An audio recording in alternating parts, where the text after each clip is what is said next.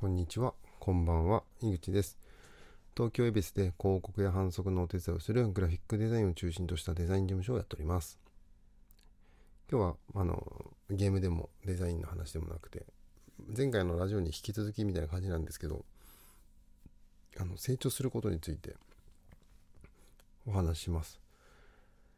あの、まあ、こんな僕が言わなくても分かってるよって話かもしれないですけど、この間ツイートにも書いたんですけど、あのー、自転車で乗れるようになると頭使わなくて済むじゃないですか。一度乗れるようになると。乗れるまでがちょっと大変だけどね。で、仕事も一緒で、その、できるようになるまでって一生懸命頑張って勉強して、で、できるようになりましたと。すると、そこからはあんまり頭使わなくても、ひょいひょいできるようになるんですよね。で、自分の中でルーチン化というか、そのパターンが作れて、もうあまり脳の負荷をかけることなくできると。でそうなった時に えっと、仕事の場合ね、自転車だけじゃなくて、まあ、いろんな一輪車のこともあるし、あの、車のこともあるし、いろんなことがあると思うんですけど、その中で、えー、て言うんだろうな、えー、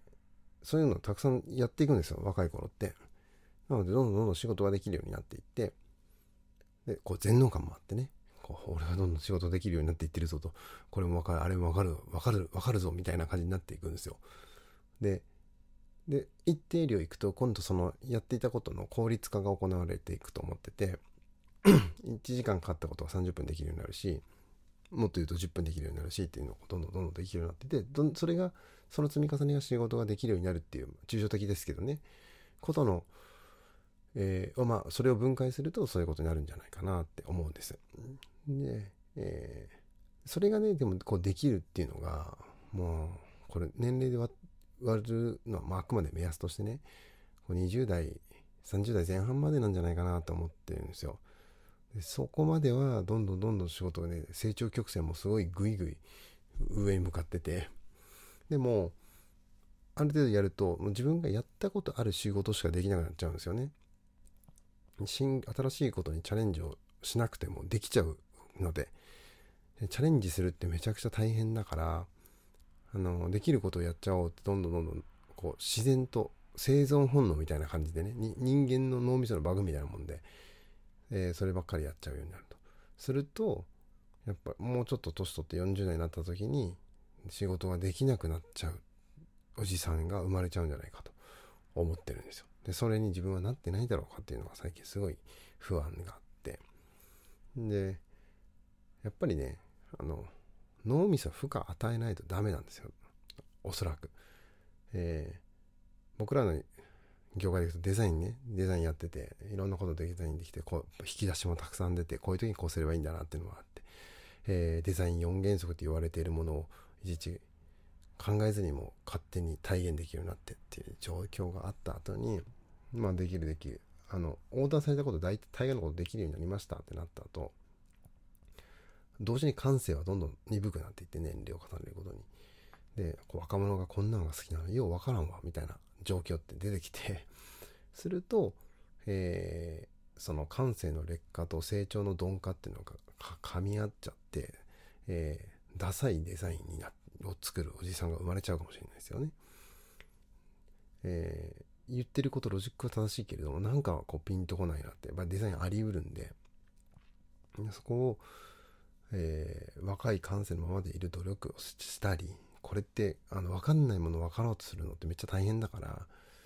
うん、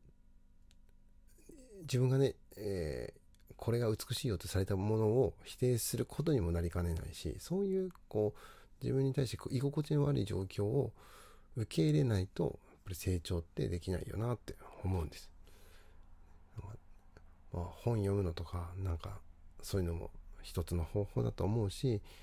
えー、コミュニティとかオンラインサロンに入って、周りが頑張ってるからって言って、うん、努力する、やんわりとした強制力を使うっていうのもいいと思うし、これま前回のラジオでも話したのことだけれども、そうやって自分に対して負荷をかける、えー、時期、時間っていうのを設けていく必要があるなと思いました。なんか皆さんもそうだと思うんですけど高校受験大学受験とかまでは一生懸命机に向かってカリカリカリカリやってたじゃないですかおそらくね。でも大学入ってた途端まあ僕はそうですけどそんなことしなくなってえー、いいとこ本読むみたいな感じなんですけど本読んでも僕記憶力が弱いからっていうのもあるけど覚えてないじゃないですか中身。だからどんどんどんどん忘れていっちゃうしあなのでやっぱ今は本読んでもなるべくねあのノートに書いて、えー、まあ最初本読んでね気になるところ付箋貼って読み終わった後にその付箋のところを全部ノートに書いていくっていうような勉強の仕方するんですけどそうやってこ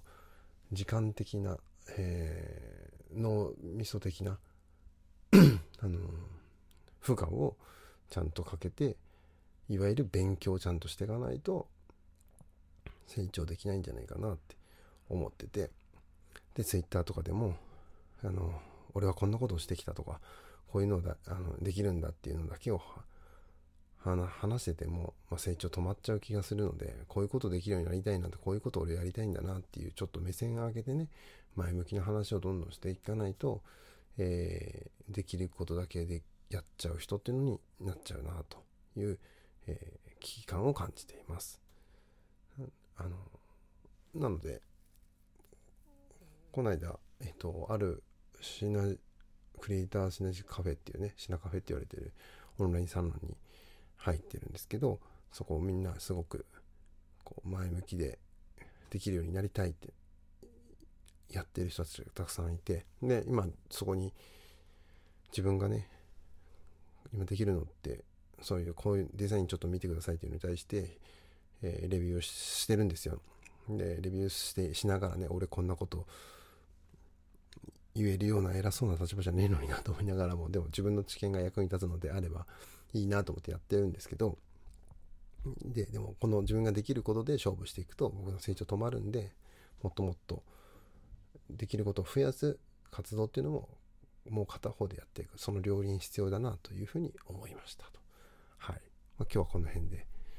終わりたいと思います。それではまだ機会があれば聞いてください。さようなら。